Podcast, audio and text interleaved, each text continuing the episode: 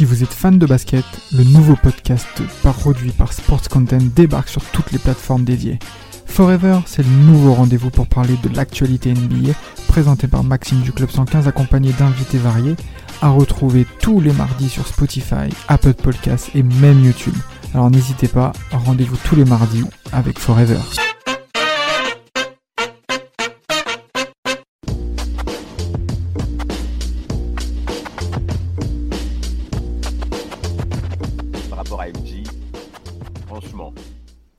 Déjà, premier avis. Ce mec, les années 80, comment ça se passe? Il se passe pas mal de choses dans le monde du sport. Hein. Mac Tyson, qui devient mm. champion du monde très tôt. Mm. Diego Maradona dans le football qui est en train d'illuminer la planète foot avec aussi Michel Platini avec l'équipe de France.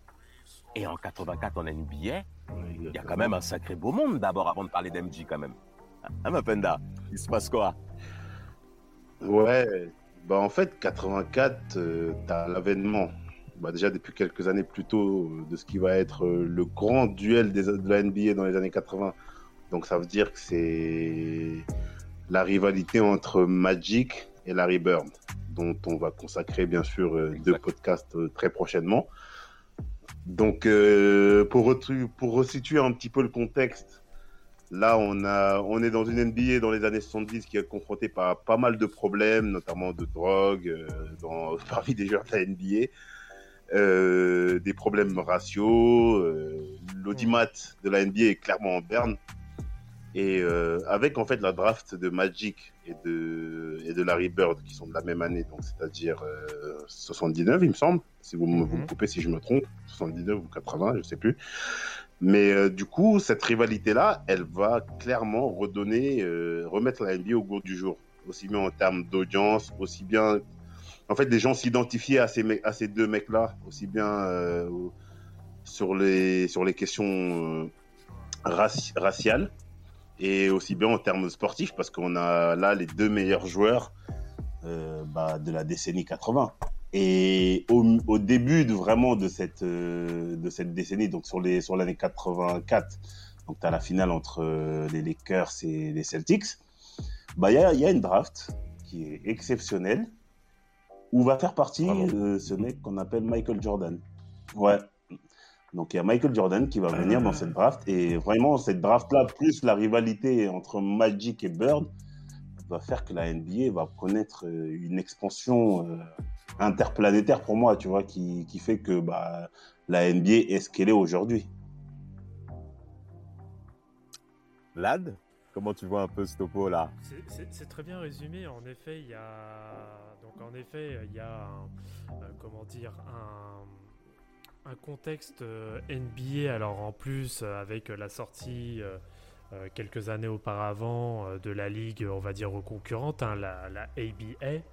Euh, qui est malheureusement euh, voilà qui trempe dans des affaires euh, enfin c'est la fin des années 70 début 80 c'est surtout terni mm. par des affaires bah, de, de, drogue hein, entre le crack la cocaïne etc ah où, où, les joueurs apparemment en avaient quand même une certaine addiction à côté voilà on a aussi une NBA qui est en perte de vitesse euh, voilà, on est vraiment sur une, on va dire vraiment sur une fin de cycle, jusqu'à qu'il y ait la reprise par euh, le, commissionneur que tout le monde euh, a plus ou moins aimé, qui s'appelle David Stern. Et à son âme. Sauf les Lakers. ouais, on va dire ça. Et du coup, ah et du coup, bah en fait, il a on verra par la suite, mais via euh, Michael Jordan, il aura quand même eu, euh, comment dire, il, aura eu quand même sa mascotte, on va dire, en tout cas son, ambassadeur pour redorer justement euh, l'image de la NBA et apporter aussi cet aspect, on va dire, plus spectaculaire qu'est cette ligue. Parce que voilà, c'était connu comme une ligue quand même un peu un peu chiante en soi, qui, qui n'apportait pas énormément d'animation, etc. Ce que la ABA a réussi à apporter en termes, on va dire, euh, euh, d'entertainment, avec des shows à la mi-temps, euh, même des, des cheerleaders, des spectacles. voilà, il y a eu tout un, tout un effet, on va dire, un peu d'industrie du spectacle qui a été apporté à la NBA. Et sur ça, par contre, la NBA s'en est clairement bien repris et a repris justement, a, su faire, on va dire, comme, comme on dirait professionnellement, un retour d'expérience sur ce qui a été fait sur la NBA. Et voilà, là, on est vraiment sur du renouveau. En plus, on, est en plein. on est en, enfin, on est en pleine euh, rivalité euh, Lakers-Celtics. Bon bref, là, ça y est, là, c'est vraiment le bon moment pour euh, relancer complètement la machine. Et, c'est vrai qu'en termes de timing, la draft de Jordan est juste, on va dire, un peu une, sorte de bénédiction pour, pour la NBA. Vraiment. Mhm. Non, juste pour rajouter un, truc hein, à, ce que, à ce que Vlad disait, je ne pense même pas que c'était les ambassadeurs, parce que je pense qu'avec Magic et, et Larry, les ambassadeurs, ils étaient tout trouvés. Mais cette draft 84 avec Jordan, c'est vraiment la cerise sur le gâteau pour moi, en fait. Parce que là, tu as déjà deux stars clairement établies qui sont là pour 10-15 ans. Et là, 84 rajoute euh, un joueur qui va encore faire perdurer la NBA jusqu'à la fin des années 90. Donc, euh, c'est dans ce sens-là que je dis c'est plus la cerise sur le gâteau par rapport au nouveau vent que va insuffler les drafts de Magic Johnson et Larry Bird. Eh bien, messieurs, euh, vous avez donné le nom central hein, de, du sujet du soir, appelé Michael Jordan. Alors, Michael Jordan, il vient d'où? C'est quoi son background par rapport à, à, MJ, Sa Majesté? Parce qu'on l'appelle aujourd'hui Sa Majesté, mais par rapport à son enfance, c'était pas forcément ça, hein, euh, par rapport à MJ. Hein. Mm. Il vient de la Caroline du Nord, comme on le sait bien papa James Jordan, qui va forcément aduler, qui va être une figure euh, pour lui, mais aussi, euh, il faut parler du contexte familial. C'est-à-dire que bah, la famille Jordan, Michael, il a un frère. Et ce frère s'appelle Larry Jordan. Alors, est-ce que vous connaissez un petit peu le contexte? C'est bien qu'on parle de ça, nos petits jeunes là, petits jeunes là qui connaissent pas tout ça, ils regardent MJ comme la grande star. Mais c'était pas comme ça au début. Hein. Bah, non, moi, moi direct, tu me parles de, Larry Jordan. Moi, ça me fait penser à la vidéo. Euh, c'était au centre d'entraînement euh, des Bulls où justement ils l'introduisent un peu. Euh, parce que bon bah bien sûr on parle de Michael et non pas de pas forcément non plus de son entourage et de sa famille et il présentait justement son frère et son frère putain il avait il était je crois qu'il mesurait plus de enfin il mesurait 10 cm de moins que lui mais le mec il avait une détente c'était un délire mais, mais, mais, c'est de la folie. Franchement, les gènes, les gènes de cette famille, c'est justement ça. Donc c'est bien que tu parles de ça, Vlad. Parce qu'en fait, petit point familial, Larry, Jordan et Michael passaient leur temps à s'affronter l'un contre l'autre, évidemment, sur les quatre playgrounds ça c'est sûr. Mais surtout par rapport à Michael, il dira que son esprit de compétition, il s'est développé durant cette période en fait. Et au cours de cette période, Michael cherchait l'approbation de son père par rapport à Larry.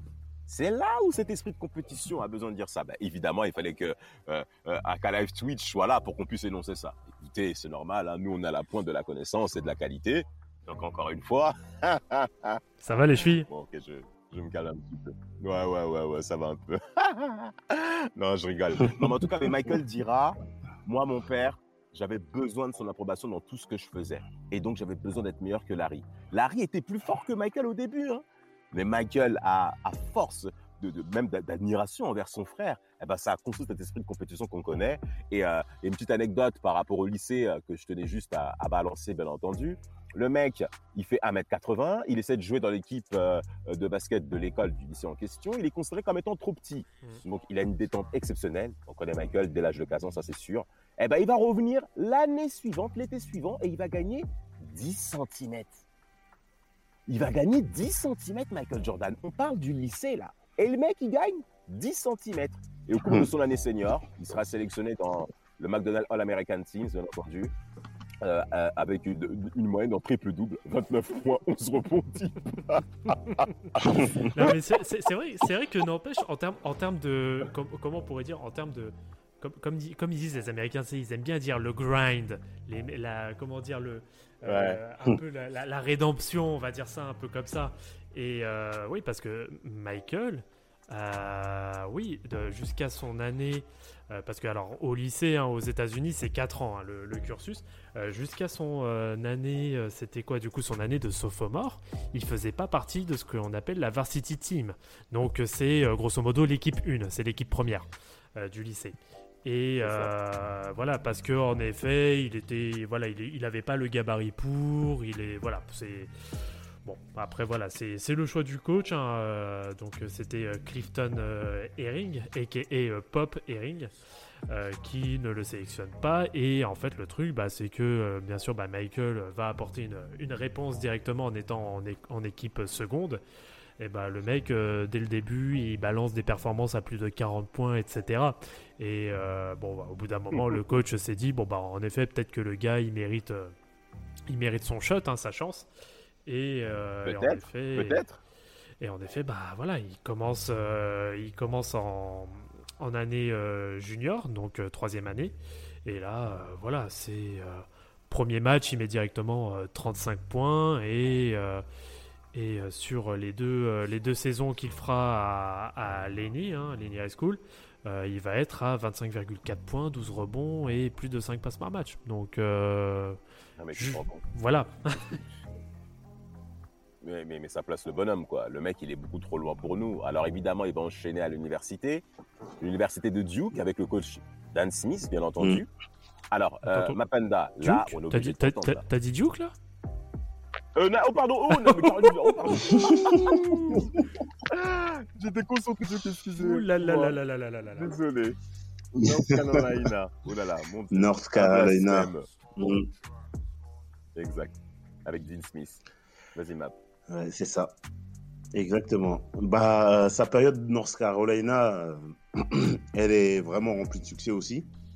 Dès les débuts, il est déjà à 13,4 points de moyenne par match il s'affirme directement comme euh, bah, NBA ready, vraiment, alors qu'il n'a même pas, alors qu'il n'a que quelques quelques semaines, voire quelques mois en, NCAA. Et euh, il va permettre à son équipe en fait d'arriver jusqu'à la finale euh, du championnat NCAA et qui va gagner bah, face au, au Yas de Georgetown avec son futur rival, un certain Patrick Ewing, hmm. à qui il mettra de sacrées défaites aussi dans, la deuxième partie de sa carrière qu'on n'évoquera pas, je pense, ce soir. Mais euh, c'était déjà annonciateur de pas mal de choses.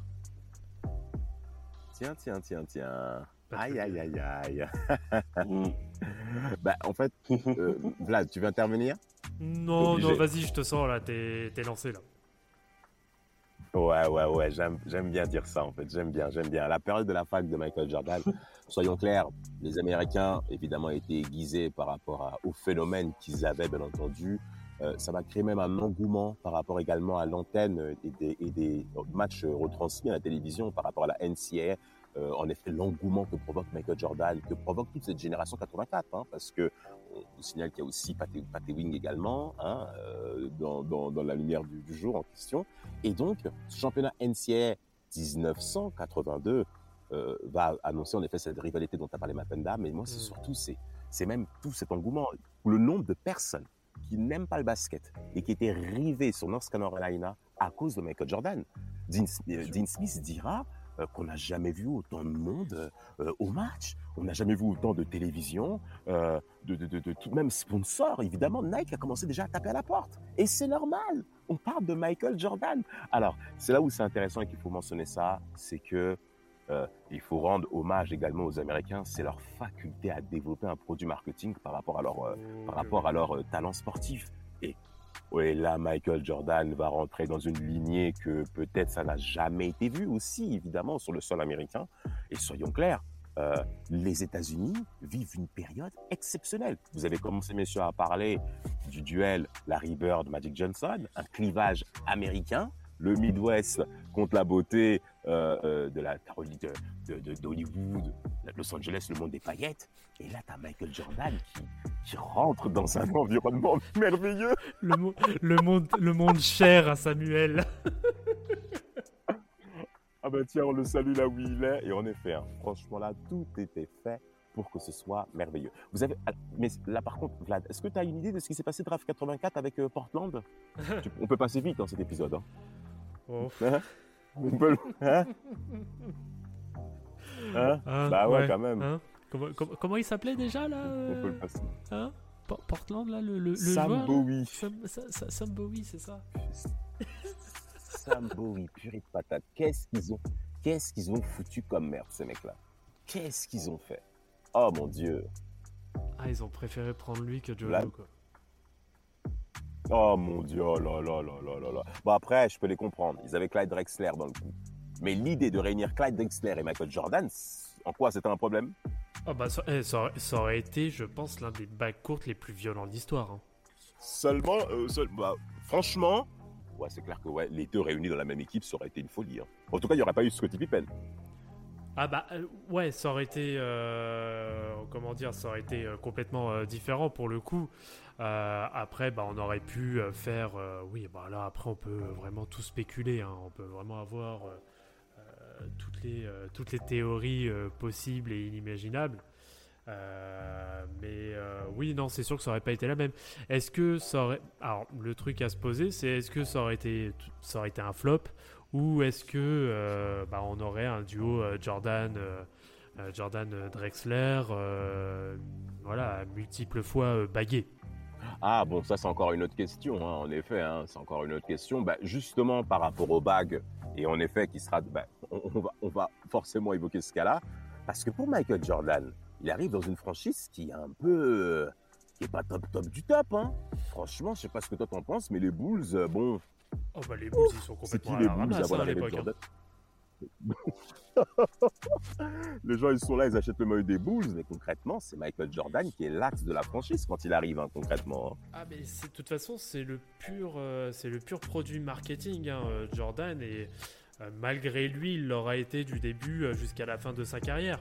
Et bah, en fait, c'est tout simplement la, bah, c'est la machine à highlights par excellence hein, à ce moment-là. Dès, sa première, dès sa première saison rookie, bah, le gars, il, bah, il démonte tout. Quoi. C'est, c'est juste, c'est juste impressionnant en fait. Mais comment tu peux commencer une saison rookie avec 28 points par match? Et en plus, tu shootes à 51,5%, purée. Mais qu'est-ce que ça veut dire? Ah bah là. qu'est-ce que ça veut dire? Alors après, après les... Bah non, mais, non, mais je t'en prie, Vlad. Bon, après, les mauvaises langues diront Ouais, regarde son pourcentage à 3 points, il a que 17%. Mais en vrai, mais. Ok, il a 17%, mais il, va progresser. En plus, c'est un rookie, il a 28 points par match, le frère. Oui, il a 84% dans ses C'est trop. Pas. Mais pour, pour l'époque, ça. Enfin. En effet, si tu regardes ça avec un œil, on va dire récent, euh, on va dire euh, comme euh, voilà, si tu si tu connais le basket depuis pas non plus super longtemps et que tu ne connais pas le basket des années 80-90, euh, le shoot à 3 points est quasi inexistant à cette époque-là. Enfin, il n'est pas inexistant, mais euh, il est clairement pas utilisé aux proportions qu'il est, euh, qu'il est utilisé maintenant. Maintenant, une action à 3 points, c'est une action plus, que, plus que classique. Alors qu'à l'époque, une action à 3 points, c'était vraiment quand tu avais un gros décalage et c'était rare d'avoir des shoots à 3 points contestés. C'était vraiment euh, sur une fin d'action ou vraiment s'il y avait une situation en transition, euh, par exemple à, un contre 2 ou à un contre 3.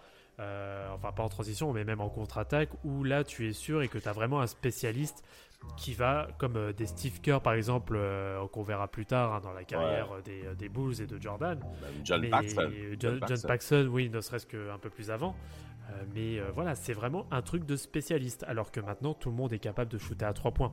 Bon, à part Janice. Mais euh, après, voilà. le tacle, le petit tacle envoyé. On salue notre frérot Rafik, bien entendu, qui sera avec nous. Mais attends, gars, il faut qu'on parle un petit peu du profil MJ.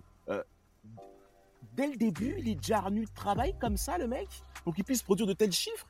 Parce que c'est quand même ahurissant. J'insiste là-dessus. Pour un début de carrière, tu as 28 points par match. On n'a plus jamais vu ça depuis Karim Abdul-Jabbar. C'est du Jabbar dans le texte, le mec. C'est déjà un fou de. Il est déjà dingue de. Il, sait déjà ce qu'il veut comme ça? Bah, la, légende dit, euh, la légende dit qu'à partir du lycée, c'est notamment grâce à ça qu'il a pu euh, derrière s'améliorer et pouvoir intégrer euh, l'équipe varsity de, de, son lycée. Euh, c'était qu'apparemment tous les soirs il se faisait des sessions de shoot et que s'il ne mettait pas 20 shoots d'affilée, et on parle pas euh, de 20 shoots euh, genre plantés au sol en mode lancer franc, on parle de voilà tout type de shoot dans n'importe quelle situation, etc.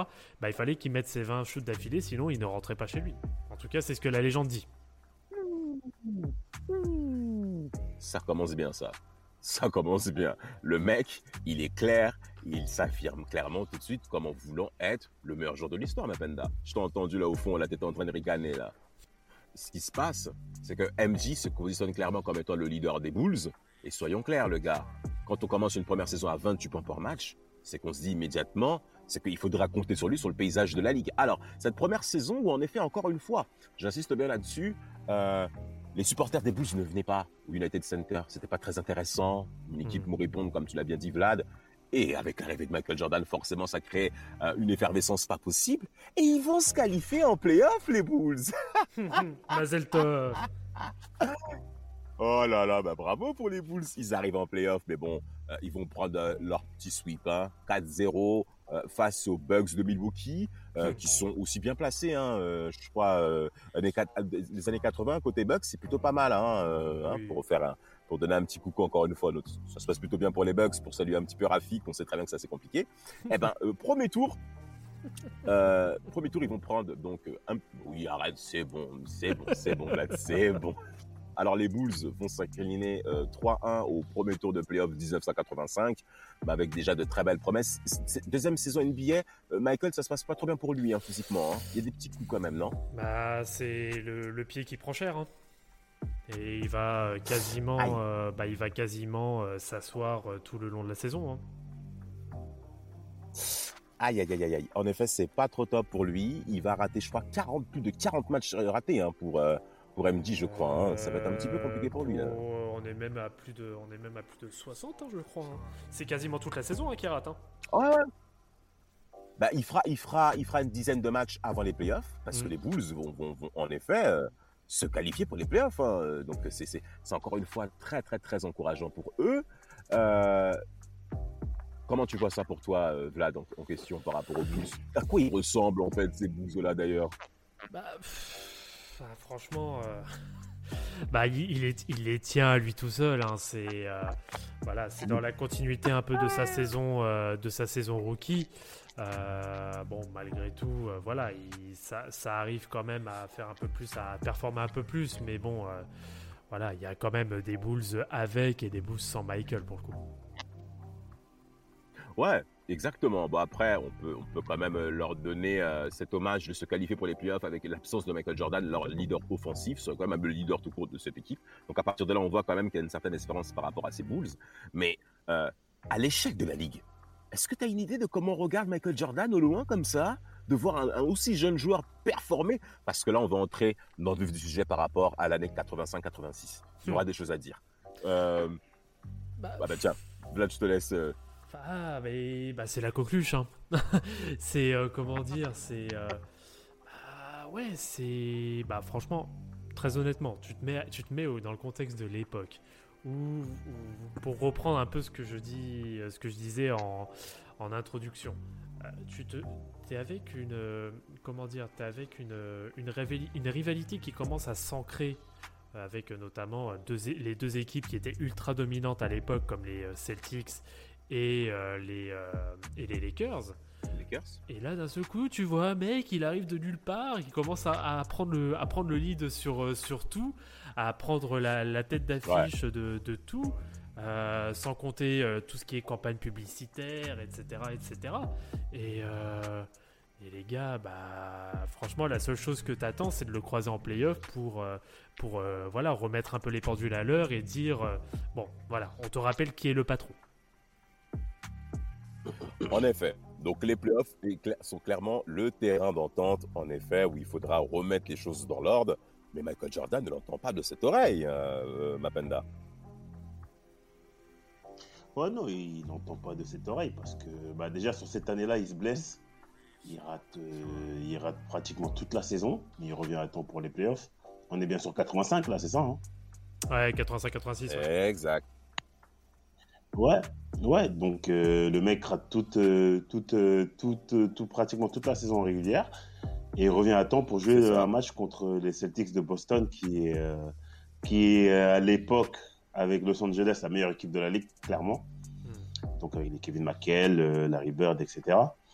Et euh, le mec, bon, les, les, les Bulls perdent la série, hein, donc euh, je pense que collectivement ils sont pas encore prêts à rivaliser encore avec les, les mastodontes de la ligue. Mais les mecs fait quand même des pointes à 63 points. Je ne sais pas si vous vous rendez compte. Il met 63 points contre peut-être la meilleure équipe des Celtics de l'histoire. Donc c'est un truc de fou. Et il fait une moyenne à 47 points sur la série. Je ne sais pas si vous vous rendez compte de la dinguerie, mais euh, c'est exceptionnel. Franchement, c'est exceptionnel. Et pour moi, cette, série-là, elle, marque vraiment l'avènement de Jordan euh, euh, dans, au niveau des playoffs, quoi. Bah, malgré, malgré, que ce soit un sweep, euh, oui, il est capable vraiment d'avoir des matchs, bah, vraiment des matchs références. Et après, bon bah voilà, c'est malheureusement, bah, il est tout seul. Et sur ça, faut voilà, faut, faut dire ce qui est. Euh, parce que, bah voilà, comme, euh, comme là c'est affiché, euh, putain, mais l'effectif, mais c'est oh, c'est une catastrophe quand même. Hein. Tu te retrouves avec Orlando Woodridge, des Sidney Green, voilà, c'est. Oh non, c'est pauvre, franchement, c'est pauvre. Déjà, déjà, même là, très honnêtement, je sais même pas comment ils arrivent à se qualifier en playoff avec un Jordan qui est même pas présent euh, un cinquième de la saison, même, même un sixième de la saison. Mais c'est ça, il n'est pas top. 30 victoires et 52 défaites pour les playoffs 86 en question. Mais regardez un petit peu ce que j'ai là, une anecdote par rapport à ces playoffs 86. Alors, déjà, au match 1, le mec, il marque, il marque 49 points. Le premier match de la série. La veille du deuxième match, il part jouer au golf avec Danny Henge. OK? Président des opérations basket de Boston, en tout cas l'ex aujourd'hui bien entendu. Et donc, Danny Henge, il joue au golf avec Michael Jordan. Et Danny Henge, bon, il va un petit peu charrier MJ. et match 2, il met 63 points. 63 points. Larry Bird dira, je cite, Dieu était déguisé en Michael, Jordan. On n'a jamais vu ça. Jamais vu ça. En fait, mm. c'est le, c'est le mec qui rassemble autant de personnes, tous sports confondus, mais également tout individu lambda confondu. C'est-à-dire même le mec qui ne regarde jamais le basket, Michael Jordan provoque en lui une émotion, mais à des niveaux pas possibles. Et c'est 63 points. Je me souviens même du TD Garden, j'avais regardé ce match-là. On était, en fait, tu peux pas faire ouh, ouh, enfin, genre faire le mec vénère par rapport à MJ. Parce que c'est quelque chose de surhumain. C'est quelque chose de surnaturel. C'est surnaturel, wesh. En plus, il marque dans toutes les positions possibles. À mi-distance, en un contre un, sortie dribble, pénétration, reverse, turnover jump shot, fadeaway jump shot. Il est au point partout, Vlad. C'est quoi cette panoplie? C'est quoi ce mec? Franchement, je sais pas. je, ouais, je sais pas quoi dire parce que. Bah, c'est franchement, c'est dommage que. Bah, franchement, le, seul truc qui manque, c'est vraiment, bah, c'est vraiment un, bon casting derrière, quoi, en fait. c'est parce que le, bah, gars est, capable de tout faire sur le terrain, quoi, et, vraiment dans toutes les positions. Et comme tu as dit, euh, le, mec sur ce match 2, euh, il, fait tout. Il, c'est un récital ce match 2. Et euh, même en face, les gars ne savent absolument pas quoi faire. Et très peu, sont, très peu sont les, très peu nombreux sont les joueurs euh, sur lesquels tu peux avoir, enfin sur lesquels tu as ce genre de comportement. Ça, franchement, des mecs qui sont capables de scorer, euh, de scorer dans n'importe quelle position, n'importe comment, sous, même avec deux trois défenseurs sur la tête, ils s'en foutent. En, en plus de ça, c'est que ah, les, les, les, stars de l'époque, donc Magic et Larry Bird, ils, ils arrivaient à scorer, mais enfin, sur, Magic n'arrivait pas à faire ce genre de pointe-là en carrière. Il en faisait quelques-uns à 40 points, etc., plus tard dans sa carrière. mais un, un, arrière qui arrivait à, à, faire ce genre de pointe, à marquer sur deux, trois défenseurs, on n'avait pas, on n'avait jamais vu ça. Le, le, seul mec qui arrivait à faire des pointes comme ça, c'était 15-20 ans en arrière, c'était Will Chamberlain. Donc euh, c'est un nouveau type de joueur en fait qui arrive. Et même au-delà du match 2, on a, on a affaire à un mec, euh, bah déjà il y a l'arrivée de Jerry Klaus euh, dont on n'a pas parlé, qui, mm. qui, va être déterminant dans, qui va vraiment construire l'équipe autour de lui. Donc tu as parlé des, as parlé des noms Vlad, mais tous ces noms-là ils vont, on va les mettre sous le tapis. Et, et puis même, en dehors de ça aussi, on a un mec qui a médiatiquement commence à prendre de l'ampleur. Donc il signe un contrat avec Nike, il a ça c'est en fait c'est un nouveau type de sport en fait une nouvelle approche du sport. Le mec, il a des chaussures à son nom, ça marche pour lui. Et en plus, sur le terrain, il montre des choses qu'on n'a jamais vues auparavant. C'est surtout ça aussi qui choque, en fait, je pense, le public à ce moment, à ce moment-là. Ah, les, chaussures euh, qui sont seulement faites pour les petits républicains blancs, c'est ça? C'est ça, exactement.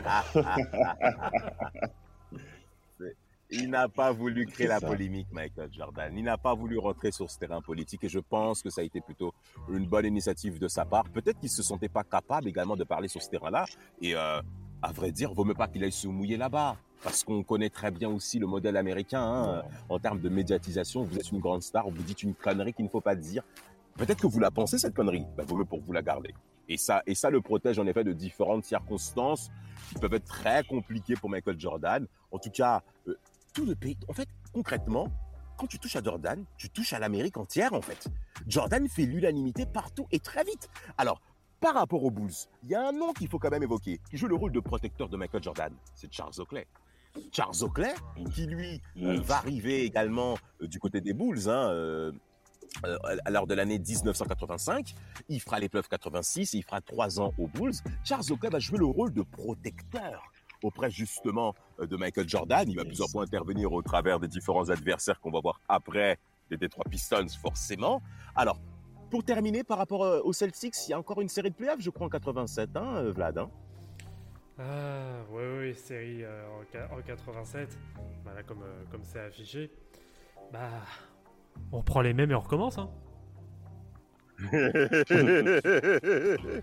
et malheureusement, bah, ça va se, bah, ça va se résumer pareil. Hein. Ça va être un sweep. Hein. Aïe, aïe, aïe, aïe, aïe, aïe, aïe. Aïe, aïe, aïe, aïe, aïe. 3-0 à nouveau, encore une fois, pour les Celtics de Boston, qui arrivent certes, alors qu'ils venaient de gagner le titre en 86, après avoir battu, en effet, euh, euh, les, euh, après avoir battu les Rockets de Houston, hein, bien entendu, en finale NBA 86. Donc là, concrètement, Larry Bird est considéré comme étant le meilleur joueur du monde. Oui, il faut le dire. Larry Bird était considéré comme le meilleur joueur du monde, mais les Celtics arrivent en période ça commence un peu un petit révlade. Hein. On sent quand même qu'il y a une révolte de la part d'une autre équipe euh, du Midwest américain. Quelle équipe Hein, ma penda? Ah, mais attends, pourquoi tu te caches? Trop l'Ouest. Les Bad Boys Attends, répète ton anglais Répète ton anglais Répète ton anglais Detroit, bro. oh là là. I say Detroit, bro. What up, bro? Oh purée. Oh purée de patate, c'est pas facile tout ça. C'est pas facile tout ça. Non, non, bah, en effet, les Celtics de Boston, mais en effet, bah, les Celtics de, Boston euh, vont affronter une certaine concurrence avec en effet les Detroit Pistons, hein, bien entendu, lors euh, de l'année 87. Ils vont gagner la finale de la conférence S4-3. Ça va être très compliqué pour les Celtics d'aller en finale face aux Lakers parce qu'en effet, il y, a une, il y a un certain vent de révolte qui se passe à l'Est.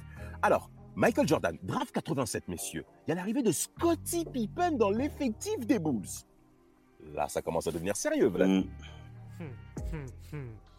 Ah, bah, là, t'as l'air chaud. L'homme qui se fait arnaquer. Ouais, bah oui, parce que l'arrivée l'arrivée de Pippen va changer la donne. Il n'y a pas que lui, il y a aussi euh, Horace Grant qui arrive. Même si, bon, l'histoire, va mal se terminer pour lui, malheureusement.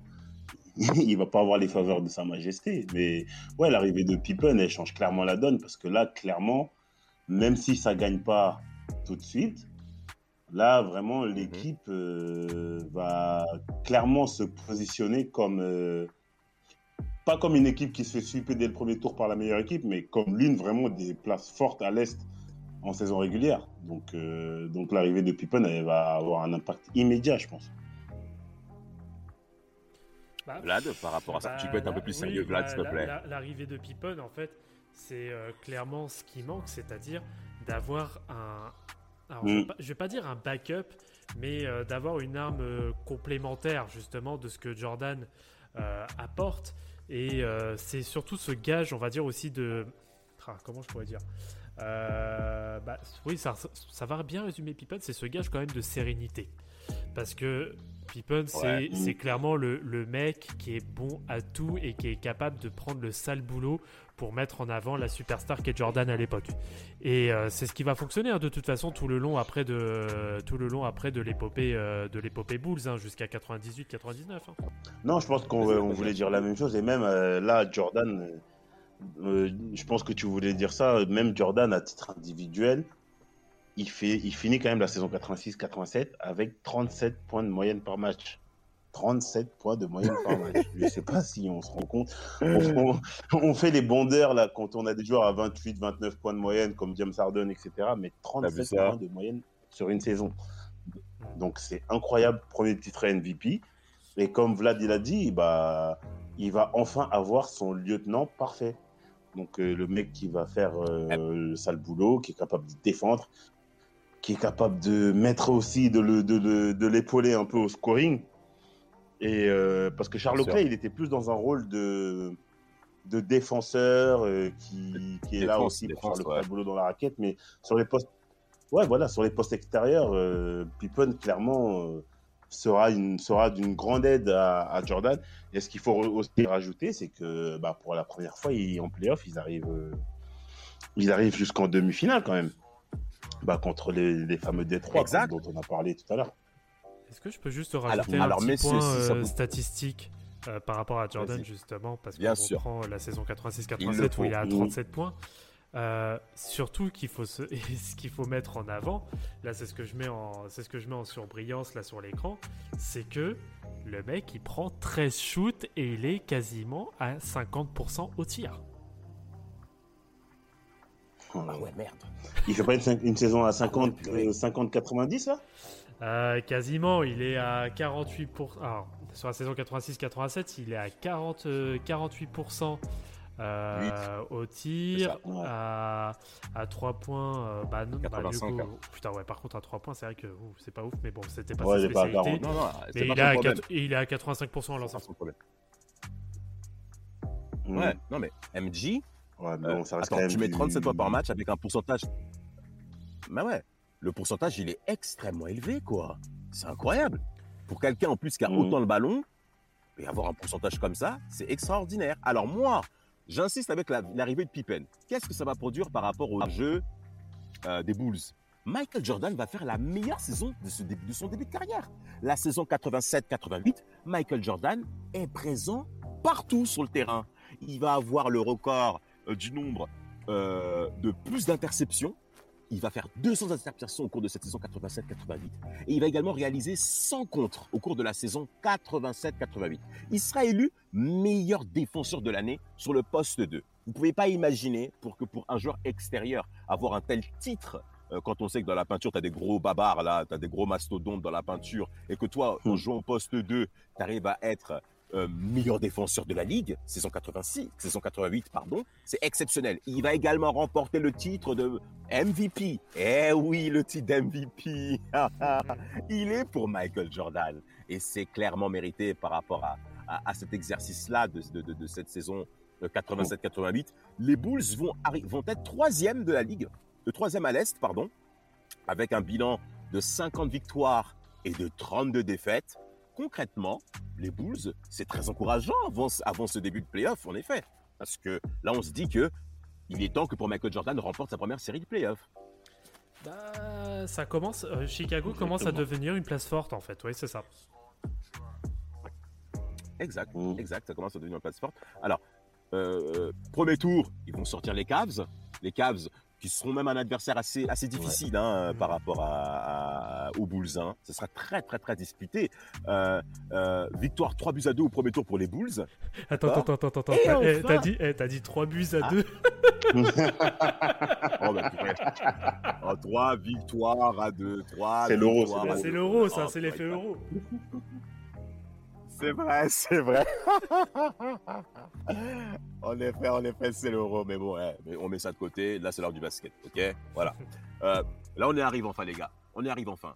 Euh, avant qu'on parle un peu de cet affrontement avec les Pistons sur les trois années qui vont arriver, il y a quoi entre Asia Thomas et Michael Jordan? Les gars, mettez-nous au parfum un petit peu, là. Il y a de l'amour. Vas-y, Vlad, le, le, le mec Ah ouais? De Détroit. Hein, le mec de, Vlad, le c'est mec- un le- mec de Détroit, lui. le mec de Détroit? Ah, Ah ouais Ouais, je, je sais pas, je la prends. Surtout qu'il aime pas trop l'Est en plus. Non, j'aime bien. moi, Non, Détroit, franchement, Détroit, c'est une équipe que j'aime bien en- dans la globalité. J'aime bien, j'aime bien, j'aime bien l'institution et l'histoire aussi de la franchise parce que c'est une franchise qui est très riche en histoire aussi. Euh, parce qu'il y a beaucoup, Ouais, euh, il y a beaucoup de faits en plus politiques, euh, politiques et sociétaux qui se, qui se lient à l'histoire de cette équipe. Donc c'est vrai que c'est super intéressant. de parcourir. D'ailleurs, je passe au passage le petit, le petit bonjour à Winston hein, des chroniques de Motor City. Faut qu'il continue à faire du, de l'excellent taf comme il fait, comme il fait depuis le début. Mais oui, bah là, Détroit, bah, ça va devenir clairement la, bah, la rivalité. Et enfin, pas, pff, enfin pas, pas, au- pas dès le début, mais, le problème, mais le- la chose, c'est que euh, les séries vont tellement être, euh, comment dire, animées, épicées, pimentées que euh, bah, ça va devenir réellement une rivalité et ça va là comme quand on quand on dit l'expression tous les coups sont permis euh, là c'est clairement le cas sur ces séries euh, avec Ouais. euh, avec Detroit Mapenda Ouais, c'est ça. Et euh, bah en fait, euh, Détroit, on va faire là une équipe euh, rugueuse. Je pense qu'on est pas mal revenu dessus sur le podcast sur Isaiah Thomas. C'est une équipe en fait qui ne recule devant rien pour parvenir à ses fins. Ça veut dire qu'ils sont capables de, de dépasser le cadre du sport pour te battre. Donc euh, ils vont pas hésiter à mettre oui. en place ce qu'on appelle les Jordan Rules. Et clairement, en fait, ça consiste à. Ils savent que ce mec-là, il est fort offensivement. Que le tenir en un contre un, c'est impossible. Donc, on fait quoi? Impossible. on, le... on va le bastonner, tout simplement. Faut pas. Faut pas, faut pas aller plus loin. Ils vont le bastonner. Ça veut dire que ça va aller, ça va utiliser les points, ça va utiliser, ça va faire du catch, du MMA sur le parquet, tu vois. Et au final, ça marche puisque sur les sur les playoffs 89, 88, 89, ils, ils battent encore les Bulls. Mais vraiment, je pense qu'en fait, Jordan, il va être vraiment marqué par cela parce que physiquement, il a souffert. Il a vraiment souffert face à cette équipe-là qui, lui a- imposé un défi physique, mental, qu'il ne sera pas capable d'élever. Il ne sera pas capable de répondre à ce défi-là. Et, euh, euh, il va clairement se remettre en, question au niveau personnel. Les Bulls vont se remettre en, question en termes d'équipe. Et il faut, ils, se disent, mais comment on va réussir à battre cette équipe-là? Parce que là, il faut le dire qu'aussi que ça marque aussi le, le début de la fin de la carrière de Larry Bird, qui a vraiment des problèmes au dos et qui n'arrive plus à suivre. C'est la fin de la dynastie Celtics, au moins à l'Est.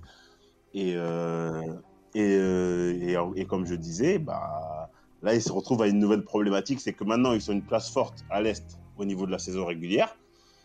Mais il y a une équipe qui leur empêche d'aller euh, au moins chercher la une finale de conf, voire les finales NBA. C'est Détroit. Et Détroit, ils sont pas là pour rigoler. Eux, ils viennent, ils te bastonnent, ils jouent, déf- ils jouent défensivement, ils sont très très forts. Et ils n'hésitent pas, ils vont pas te, te, te laisser aller faire ton petit lay-up tranquillement.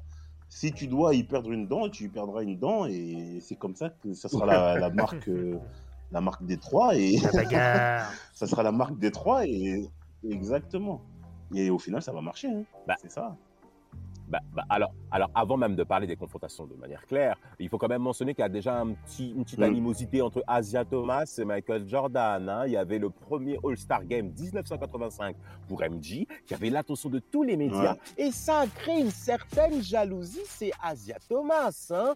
Il, a, il faisait pas forcément la passe. Ouais, il veut pas lui passer la balle, le mec. il a été critiqué, il disait- Ouais, ouais, il y avait déjà des petits comme ça. Bah, après, il s'est justifié en disant non, pas du tout, le jeu prêté à jouer ailleurs. Mais bon, on savait que ça allait à un moment ou à un autre péter. Et en effet, cette demi-finale de conférence 88, Bulls face aux Pistons. Euh, messieurs, je vais vous dire rapidement les scores, c'est sans appel. Les Pistons sont au-dessous. Ils gagnent de plus 11 le premier match, plus 11. Euh, les, Bulls vont égaliser avec un 36 points de Michael Jordan, exceptionnel, rien à dire. Mais le match 3, 101 à 79 pour les, pour les Pistons, 96-77 au match 4, et enfin 102-95 pour les Pistons. Ils gagnent 4-1 cette première demi-finale de conférence Est entre les Bulls et les Pistons. Michael Jordan, là on se dit, ah, il a affaire à un véritable ennemi. En 89, il y a un point important. Alors, avant même de parler de 89, euh, je pense qu'il faut quand même mentionner qu'il y a un échange très important qui va beaucoup affecter Michael Jordan. C'est l'échange de Charles Oakley contre Bill, Catch-. Bill euh, Cartwright. Ouais, ça va vraiment le, le- le- Mm. Ouais, Cartwright, qui va arriver donc aux Bulls, ça va vraiment le toucher hein, en plein cœur le fait de, bah, du départ de, son ami justement. Et, Michael va être même très dur de caractère. Est-ce qu'on peut mentionner déjà le caractère de Michael Jordan avec euh, ses coéquipiers? C'est pas forcément facile. Hein. Doc Collins le sait. Hein. Ah bah, ouais. Ah ouais, non, c'est un, c'est un mec qui est très très exigeant avec euh, ses coéquipiers. Parce que lui, en fait, euh, bah, on, aura, on le verra un peu plus tard avec Kobe, bon, dans un autre contexte. Mais euh, c'est un mec qui, euh, qui, lui, qui estime, se donne toutes les chances de son côté pour réussir. Donc ça passe par du travail à l'entraînement, un travail mental. Et il attend en fait le, il, attend en fait un, le même investissement de la part de ses coéquipiers. Et quand il voit que, que quand il voit que selon lui, les, certains de ses coéquipiers ne sont pas au niveau de cette préparation, ne sont pas au niveau de, ces, de ce travail-là que lui effectue, que lui fait l'effort de faire, bah, il se gênera pas pour leur, pour, le, pour leur dire parce que lui, il veut gagner. Il veut gagner. Il, il, a perdu contre les Celtics, qui sont la meilleure équipe de l'époque. Quand Larry Bird a commencé à baisser le pied, il s'est dit que peut-être le chemin était ouvert, mais il a eu affaire à, à Détroit. Et euh, là, on voit que ce mec-là, il est prêt à tout pour gagner. Et même quitte à passer à pourrir certains mecs dans le vestiaire, tu vois. Donc, euh, c'est, il demande de l'investissement de la part de ses coéquipiers, il demande une éthique de travail. Et quand tu ne réponds pas positivement ou quand selon lui tu ne, tu ne montres pas, tu ne montres pas que tu es à la hauteur de jouer avec lui, c'est un mec qui te le fera comprendre. Et il y a des mecs qui ont pris très très très cher pour ça, tu vois. Ouais, bah, certains, diront, euh, certains diront qu'il était à la limite de la dictature même. Hein. Ouais. Ouais, même, ah euh, même des mecs comme Horace, Horace Grant, par exemple, le vivra très très mal de ne pas avoir l'attention de Michael Jordan. On l'a vu dans Last Dance. Mais Horace Grant n'est pas comme ça. En plus, c'est un joueur qui est extrêmement athlétique. Il a beaucoup d'énergie à revendre. Mais en effet, Michael Jordan va être d'une dureté impitoyable avec ses joueurs. C'est Scottie Pippen qui le dira. Hein. Euh, concrètement, il était déjà très dur avec Scottie Pippen au début de sa carrière. Mmh, Et tu avais un membre du staff des Bulls qui, mmh, avait dit euh, que, que Scottie Pippen avait même le privilège de rentrer dans l'intimité de Michael Jordan sur le terrain. Euh, MJ dira d'ailleurs mm. que j'avais rapidement, je cite, hein, j'avais rapidement vu le talent chez Scottie Pippen en termes de gestion, en termes de passe, en termes de shooting et surtout de défense. Par conséquent, j'étais le plus dur avec mm. Scottie Pippen qu'avec les autres parce que je savais que ce joueur avait la capacité de nous amener plus haut. Et il ne s'est pas trompé. Alors, saison 88-89, ça a l'air toujours très compliqué par rapport aux au Bulls hein, quand même. Hein. Bah, bah, parce que c'est toujours... ah, c'est compliqué quand même parce que bah, au fur et à mesure, tu as quand même euh, l'effectif qui, s'améliore. Mais bon, de toute façon, euh, pourtant, c'est quelqu'un que, moi j'aime beaucoup. En tout cas, c'est un coach que j'aime beaucoup. Euh, c'est Doug Collins. Et malheureusement, l'aura de Michael Jordan prend le dessus sur, euh, sur lui. Et euh, parce que c'est parce que même c'était d'ailleurs euh, ce qu'il disait sur, sur la série contre Cleveland l'année l'année précédente. c'est limite, ouais, bah, mhm. donnez la balle à Jordan et écartez-vous. Le truc, c'est que le mec avait tellement une. Alors, malgré que ce soit un excellent coach, hein, moi je sais que sur ça, j'ai absolument rien à lui dire, mais il avait tellement une admiration et, et Jordan à ce moment-là avait une aura tellement énorme qui prenait, bah, qui prenait le dessus sur euh, l'équipe dans sa globalité, que bah, au final il s'est complètement laissé déborder. En tout cas, moi c'est mon avis, je pense ça comme ça. Ah, Mapenda, t'as peut-être un avis contraire Et aussi, il y a un truc à... Ah non. Ouais, non, mais même pas, non, c'est par rapport à Phil Jackson. Euh, le mec arrive avec des nouvelles idées, même si c'est pas le créateur. L'attaque en triangle, il va. Jordan va adhérer à ce, à ce système-là. Donc euh, ça fait que il, tolère quand même, tu vois, il a quand même du respect pour euh, pour Phil Jackson par rapport à ce juste par rapport à ce système de jeu là parce que il, lui fait confiance pour lui pour pour pour que pour lui pour pour se dire que ce système là va va l'amener à à tout simplement gagner parce que c'était pas gagné d'avance, il sort quand même de plusieurs échecs. On se dit que c'est une superstar, euh, mais pourquoi il n'arrive pas à gagner? Et il aurait pu se dire que, bah non, ce système-là, je ne le connais pas, je ne, pourquoi j'adhérerais? Et c'est tout le contraire qui va se passer. C'est bien que tu parles de ça parce que bon, la saison 88-89, au niveau des playoffs, les Bulls seront sixième à l'Est. Hein, ils seront avec un bilan de 47 victoires et 35 défaites. Premier tour, en effet, ils vont donc sortir les Cavs à nouveau. Hein, euh, trois victoires à deux avec un shoot exceptionnel de Michael Jordan, qui sera même le premier shoot de mm. l'ère NBA hein, euh, qui va euh, sceller une série donc c'est le match décisif. Et sur un shoot au buzzer, Michael Jordan va donc amener encore une fois sa légende avec un. D'ailleurs, je disais une connerie, c'était cette année-là, c'était pas l'année d'avant. Sur euh, le discours de, de, de Collins. Ouais.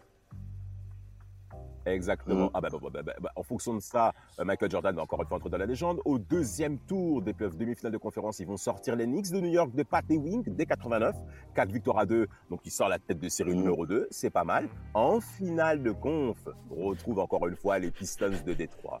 Euh, qu'est-ce qui se passe encore? Ah bah Pour les Knicks, hein, ça, va être le début, ça, va être le début d'une longue série. Hein. Ah, ça va, ça va être très, très, très compliqué pour les Knicks. Alors, euh, finale de bah pour pour euh, non, hein. c'est juste la continuité. ouais, ouais c'est vrai, c'est juste la continuité, puisque dès, dès, le collège, ça avait, ça avait, déjà commencé. Et euh, bah, en finale, alors moi, par contre, j'ai un petit point par rapport à Doc Collins. C'est son manque de variété offensive. C'est vrai, tu peux être en admiration par rapport à Michael Jordan, mais, mais en fait, tu as affaire à une défense qui a mis en place, comme tu l'as dit, Mapenda et Jordan Rules. Et on a vu que les, que, que les Bulls ben, s'entêter avec Michael, Michael, Michael, Michael. Ce manque de variété offensive ben, mm. causait du tort, à mon avis, au vestiaire et ne permettait pas aussi aux coéquipiers de Michael Jordan, de cette, de cette première ère aussi, à pouvoir euh, s'émanciper euh, du pouvoir de Michael, à pouvoir s'émanciper même eux-mêmes personnellement par rapport à leur propre talent. Et moi, c'est là où je pense que Doc Collins a péché et du fait de ne pas surprendre euh, les Pistons de Détroit, hein, qui vont l'emporter 4 victoires à 2 et en effet remporter leur premier titre NBA face aux Lakers 4-0. Alors, concrètement, dans la tête de MJ, il se considère inférieur à Isaiah Thomas? Comment ça se passe l'été 89, Mapenda? T'as des idées là-dessus? Pour sur ah. le T89, pas trop, mais juste pour avant, pour revenir sur, sur, sur l'échec euh, face aux Pistons, et on en avait déjà parlé il y a quelques jours avec Vlad, le souci en fait, c'est que avant vraiment la mise en place de l'attaque en triangle, je trouve que, euh, que j'allais dire Lebron, mais c'est pour en venir à Lebron justement. Ah. Jordan vampirise beaucoup trop le jeu, mais c'est même pas de sa faute. Viens vers Lebron. c'est même pas de sa faute. C'est que le mec est tellement talentueux et il est tellement fort que tous les ballons, la majorité des ballons passent à lui. Donc, euh, quelque part, pour les adversaires, c'est. C'est facile de, de, s'adapter et surtout face à une équipe comme Détroit, bah, on l'a dit tout à l'heure, qui va mettre en place une, une stratégie vraiment de, de défi physique euh, au-delà des limites pour, euh, pour freiner ça. Et je pense que cette vampirisation sera en fait la limite des Bulls et pour faire le parallèle, bah, du coup, c'est un peu le, c'est ce que je reproche parfois à LeBron sur, des, sur, ses, sur, ses, sur ses différents échecs. Parle bien, parle bien, parle bien. t'es d'accord, Dan euh, je, ah, je, je sais pas. Ah, je, je, suis un peu partagé. Parce, ah, c'est, ah, c'est, ouais, je sais, franchement, j'ai, j'ai pas, j'ai bah. pas, pas d'avis euh, défi, enfin définitif sur ça. Je sais pas.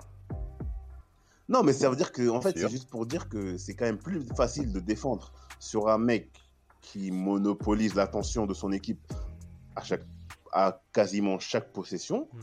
que sur un effet que sur un, une équipe qui a un jeu qui qui cherche en fait à, à, aboutir à un shoot ouvert pour le pour un coéquipier qui est, qui est démarqué où il y a plus de variété dans le jeu c'est surtout dans ce sens là Ouais, tu veux plus dire ça dans le euh, sens où euh, le gars va. Bah, on sait que de toute façon, il va croquer le ballon et on, va, on, lui laisse faire un peu ce qu'il a envie tant qu'on arrive à verrouiller les autres. Voilà, on sait que le match est quasiment gagné en fait. C'est ça. Hmm, Exactement, mais en plus de ça, donc on laisse les autres shooter. Mais en plus, le mec, euh, le principal concerné, on le casse. Pour, pour, bah là, pour le cas des, de Détroit, on le casse. Donc ça veut dire que même ce mec-là, rien ne sera facile pour lui. Et, c'est le mec qui porte le plus de ballons dans l'équipe. Donc forcément, c'est un peu plus facile à défendre que sur un système où tu vas chercher la meilleure position possible pour marquer, en fait. C'est surtout dans ce sens-là. Oui, ok. sur, ça, je te rejoins. Alors, alors dernier, point, dernier point par rapport à, au cas de, de, de, MJ, début de carrière, partie 1, bien entendu, c'est la relation avec Phil Jackson. Phil Jackson arrive aux Bulls en 87 en tant qu'assistant coach de Doug Collins et il va prendre le pouvoir en tant que head coach lors de l'été 89 après en effet la défaite face aux Pistons 4, 4 victoires à 2 excusez-moi en finale de conférence Est. Euh, euh, euh, Est-ce que vous avez un... moi j'ai mon petit point. Alors Phil Jackson mentionnera dans son livre Eleven Rings bien entendu que Michael Jordan était quelqu'un qui était difficilement accessible pour la discussion, pour l'aspect social. Il était mm. très sûr de lui, très fort, euh, très, vraiment dans l'assurance de qui il est et du talent qu'il a par rapport à la place qu'il a dans ses coéquipiers, dans le vestiaire, mais également sur le reste de la ligue. Et euh, Phil Jackson dira que son premier travail sera de dire à Michael Jordan, en fait, ta réponse. Moi, je suis pas là pour t'apprendre à jouer au basket. Moi, je suis là pour développer ton leadership. En effet, le but est que Michael Jordan, selon Phil Jackson, est, est d'amener ses coéquipiers là où il veut que Michael, là où il veut que mm. Michael veut que soit positionné ses coéquipiers pour qu'ils puissent gagner. Et c'est là le grand travail de Phil Jackson.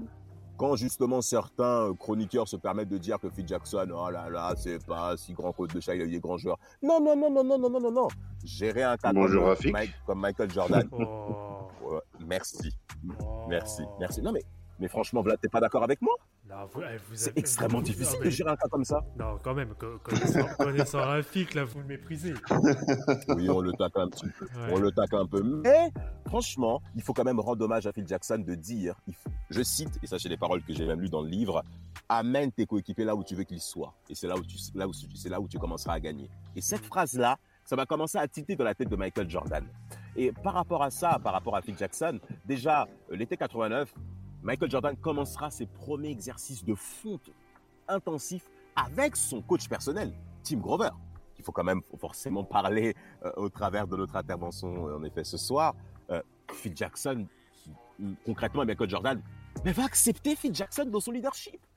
Et, et ça, concrètement, c'est une grande victoire dans un vestiaire quand ton meilleur joueur te dit oui, oui à tes idées, oui à tes méthodes, oui à tes erreurs également, en fait. Et c'est là où il faut quand même rendre hommage à Michael Jordan. C'est-à-dire que les Bulls, si on regarde bien les confrontations par rapport aux Spin Stance, en 88, c'est 4-1. En 89, c'est 4-2. Mais qu'est-ce qui se passe en 90 bah écoute, 90, euh, on commence à, monter en puissance. Ça y est, Phil Jackson prend réellement euh, euh, les devants.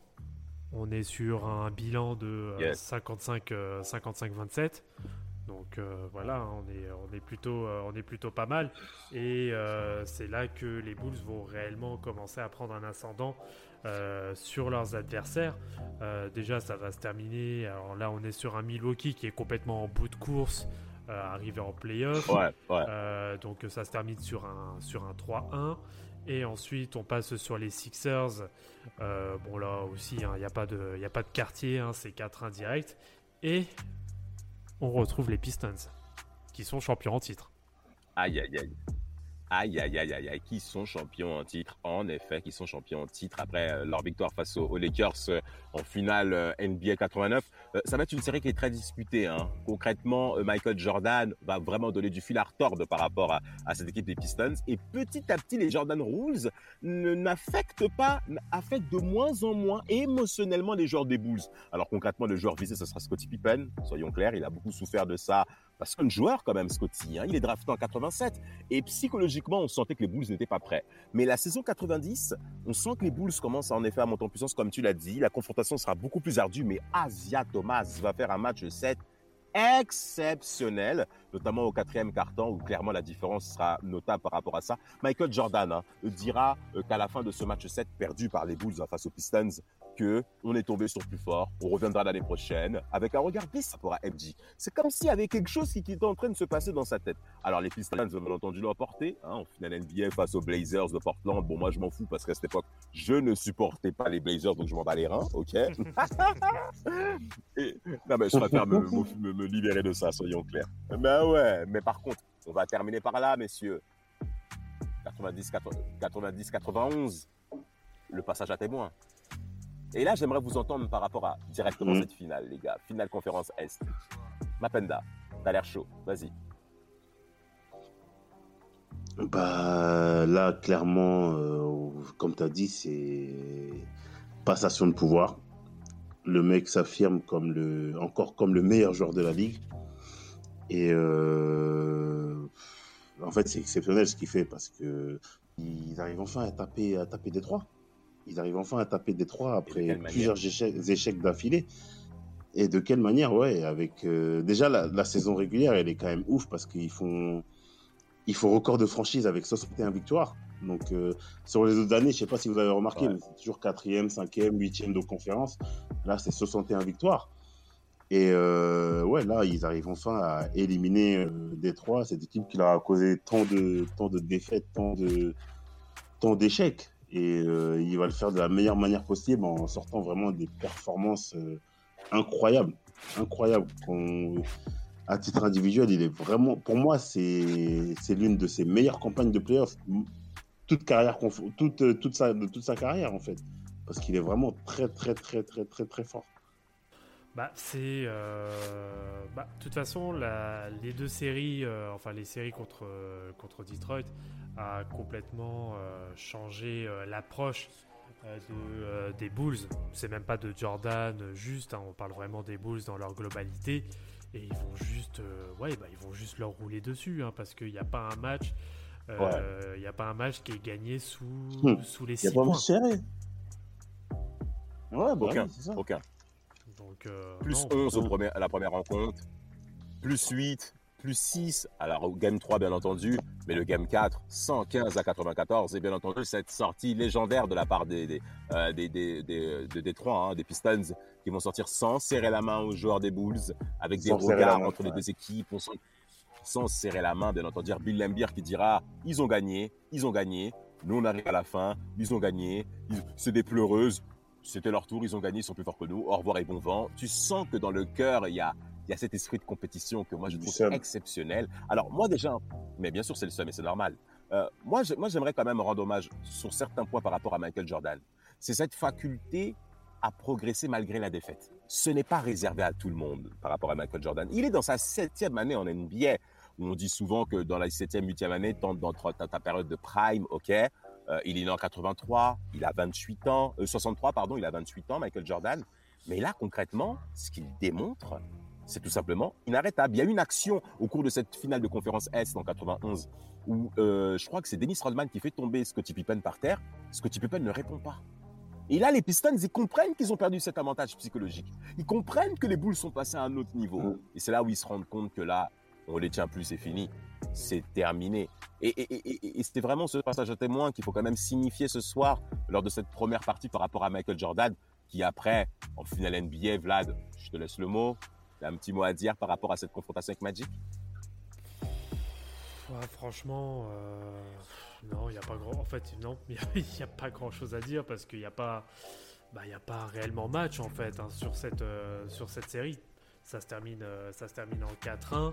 Euh, Jordan surnage hein, cette, euh, cette, finale. Et ouais comme tu l'as très bien dit c'est vraiment euh, bah, le passage de témoin entre deux générations.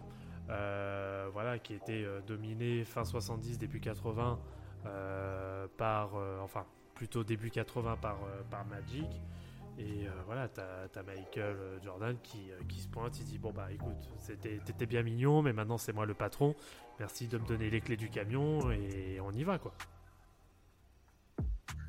Ouais, c'est ça. En fait, tu as un double passage de témoins déjà au niveau de la conférence Est avec euh, Détroit, où là, il va clairement leur marcher dessus en les sweepant, alors que toutes les autres séries auparavant étaient quand même bien disputées, notamment l'année d'avant. Et, au niveau bah, de la NBA en général, où tu as Magic euh, qui, qui, domine encore avec euh, son pote Karim Abdul-Jabbar et là, il... faut dire quand même que les Lakers, c'est une équipe qui est habituée au final de playoffs, aussi bien que ça soit dans les années 80 contre Phila ou contre Celtics. C'est une équipe qui est certes vieillissante, mais c'est une équipe qui va régulièrement en finale. Donc on aurait pu se dire que que c'est pas, ça serait pas gagné d'avance de, battre une équipe aussi expérimentée. Et Magic est encore euh, le, visage de la NBA. On le verra clairement aussi au JO de 92. Hmm. Et malgré ça, lui, la, la pression, il la boit et euh, il va rouler sur cette finale-là. Et c'est pour ça que je dis, pour moi, euh, quand tu prends la carrière de Jordan, ces playoffs 91, c'est vraiment pour moi les peut-être peut-être pas à titre individuel, mais à titre collectif, c'est vraiment les plus aboutis parce que l'adversité et et sera la plus forte parce que là, ils éliminent deux équipes qui sont vraiment les, les meilleurs de l'époque, en fait. Euh, sachant que sur les autres années, bon, Phoenix, euh, Portland, etc., ça sera entre guillemets des one-shots. Mais là, tu as droit à deux équipes Ah, qui sont a là quand même fait deux finales NBA, hein. euh, Oui, oui, oui. Attention vrai, quand même. vrai. Tu, tu Mais, veux euh, parler plus de dans le ton sens où ami, c'est des équipes qui euh, arrivent. Tu, tu veux parler de ton ami euh, le, le dégarni là? On va s'arrêter là. Oui, mais dans, dans le sens où, dans le sens où là, c'est des équipes quand même qui sont, qui sont, qui sont habituées au rouage des, des finales. Ils y vont régulièrement. Et ils les Bien tapent, sûr. tout simplement, Bien ils les sûr. tapent de la, de la meilleure manière possible. Et là, il, il, il y a un step-up. Tu sens qu'il y a un step-up mental. Et comme tu disais tout à l'heure, l'action de Pippen, elle est marquante. Elle est symbolique parce que là où c'était une équipe qui euh, tombait un peu dans le piège de ses adversaires, là, ils vont comprendre qu'en restant focalisés sur eux, ils seront injouables. Et c'est clairement ce qui va se passer. Et après, on connaît la suite dans, le, de- dans les années 90, double tripit. euh, et puis voilà, quoi. Eh ouais. Un dernier mot par rapport à, cette première partie sur Michael Jordan. Concrètement, Bah, moi, il y a aussi une marge marquante, c'est les. Vas-y, vas-y. Vas-y, vas-y, excuse-moi. Ah non, mais c'était surtout les larmes. C'est les larmes qu'il a versées après le titre en 91 avec son père. Euh, Mm. beaucoup de coéquipiers de Michael Jordan seront extrêmement surpris de voir Michael exprimer ses émotions comme ça. Ils, seront, ils sont vraiment même choqués hein, euh, Ouais. de voir Michael pleurer comme ça, alors qu'à l'entraînement, il, il est- c'est le dur de la maison, quoi. C'est le, c'est le, c'est le leader. Mais là, le leader, est, il lâche tout, quoi. Il lâche tout. Ce titre était, ses larmes étaient tellement fortes, tu sens que le mec, il donnait toute sa vie, quoi. Un titre NBA, c'est, en tout cas, le premier pour MJ en 91, il sera. Et quelle image Franchement, moi, je. je... Mais c'est comme. Moi, concrètement, les plus belles images que j'ai vues, c'est LeBron James en 2016. La joie des Cavs, elle était. Même moi-même, hein, j'aime pas les Cavs, y a pas de souci. Mais cette joie, elle était tellement communicative, tu sens que les mecs, ils étaient au bout, quoi. Ils ont donné leur race, quoi. Et ben, Mm. Michael, en 91, c'était pareil. Et pourtant, nous regardons ça en archive, hein. Nous regardons Bah, ça en trimé, hein. footage, hein. Voilà. Mais frère, euh, eh, c'est- les défaites, ça pèse. hein. Il, Mais 7 il- ans plus tard, il- il gagnera il- son premier titre. il a trimé, il a vraiment trimé.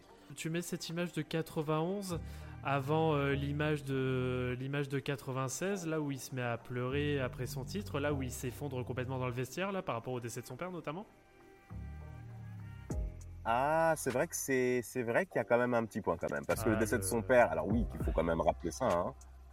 Euh, son père- ben, concrètement, le, le décès de son père, euh, c'est comme s'il un petit- il perdait un petit peu sens à sa vie aussi. C'est comme si ça mettait un peu même fin à la Mm. première partie de la carrière de Michael Jordan.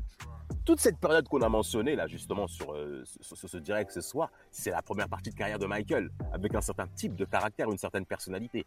Mais la mort de, de James Jordan, senior, il y a quelque chose qui va changer dans sa tête. Ça c'est clair. Et euh, ce sera la deuxième partie. euh, forcément, Team Duncast euh, fera pour vous. Mhm. Mapenda On reviendra plus tard pour ça. Et juste, ouais, juste pour revenir bah, sur la partie échec, euh, je trouve quand même que on parle pas assez. Bah, nous, on en parle là, mais on parle pas assez de comment ces échecs-là ont forgé Michael Jordan. Lui-même dira à la fin de, ta- à la fin de sa carrière que j'ai j'ai raté 300 matchs, j'ai raté plus de beaucoup de tirs où j'avais la bah, le game winner entre les mains. Et je pense sûr. que beaucoup de, de joueurs se seraient, se seraient écroulés en fait. Parce que Jordan, il faut souligner un truc, c'est que la pression qu'il avait, c'est qu'il était attendu comme le, le, le nouveau joyau de la NBA, je pense qu'on l'a dit tout à l'heure. Et le fait de perdre comme ça au fil des années, etc., beaucoup se seraient écroulés. Et euh, lui, non, il ne va pas s'écrouler. Et il a la mentalité de se dire que malgré le fait que je rate, l'année d'après, je vais revenir, je vais m'améliorer, je vais amener mes gars avec moi. Et c'est ça, en fait, qui est vraiment admirable, en fait. Et euh, pour moi, ça, c'est même au-delà euh, de la Mamba mentality qu'on attribue souvent à Kobe. Je pense que c'est lui qui l'incarne encore le plus, qui l'incarne encore plus quand tu vois ces différents échecs qu'il a eu tout au long des années 80. Mhm, intéressant ce petit point là que tu mentionnes là. Ce petit cas de comparaison avec Kobe. Bryant. Vlad, t'es d'accord avec ça? Euh, Ouais, parce- Oui, oui, en... oui, oui, dans la globalité, ouais.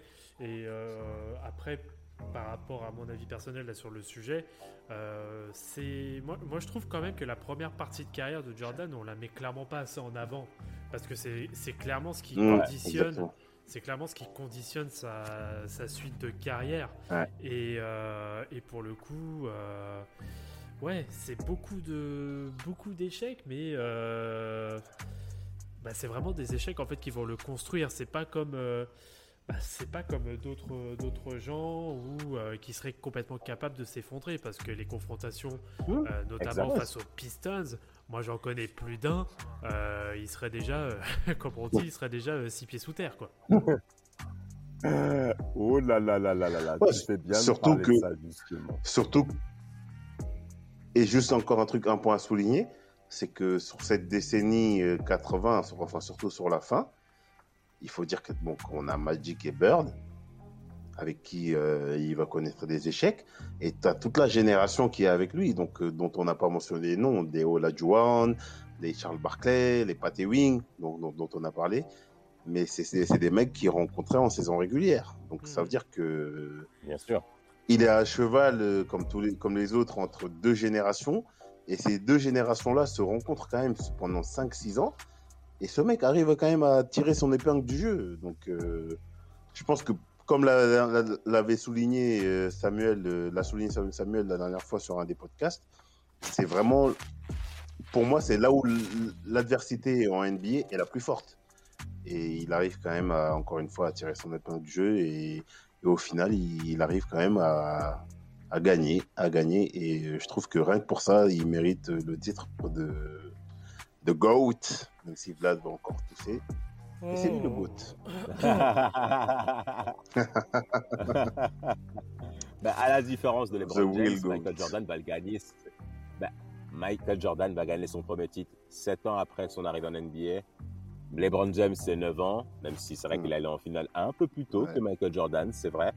Mais, mais, mais, mais, mais soyons. Par contre, c'est ce petit point aussi à mentionner. Tu as parlé de la génération 84, euh, Mapenda.